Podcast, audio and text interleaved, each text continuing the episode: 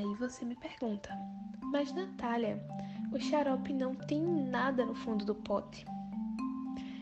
Bem, meu pequeno garfanhoto, o xarope é aquecido para que todo soluto que não dissolveu em temperatura ambiente termine dissolvendo em elevadas temperaturas.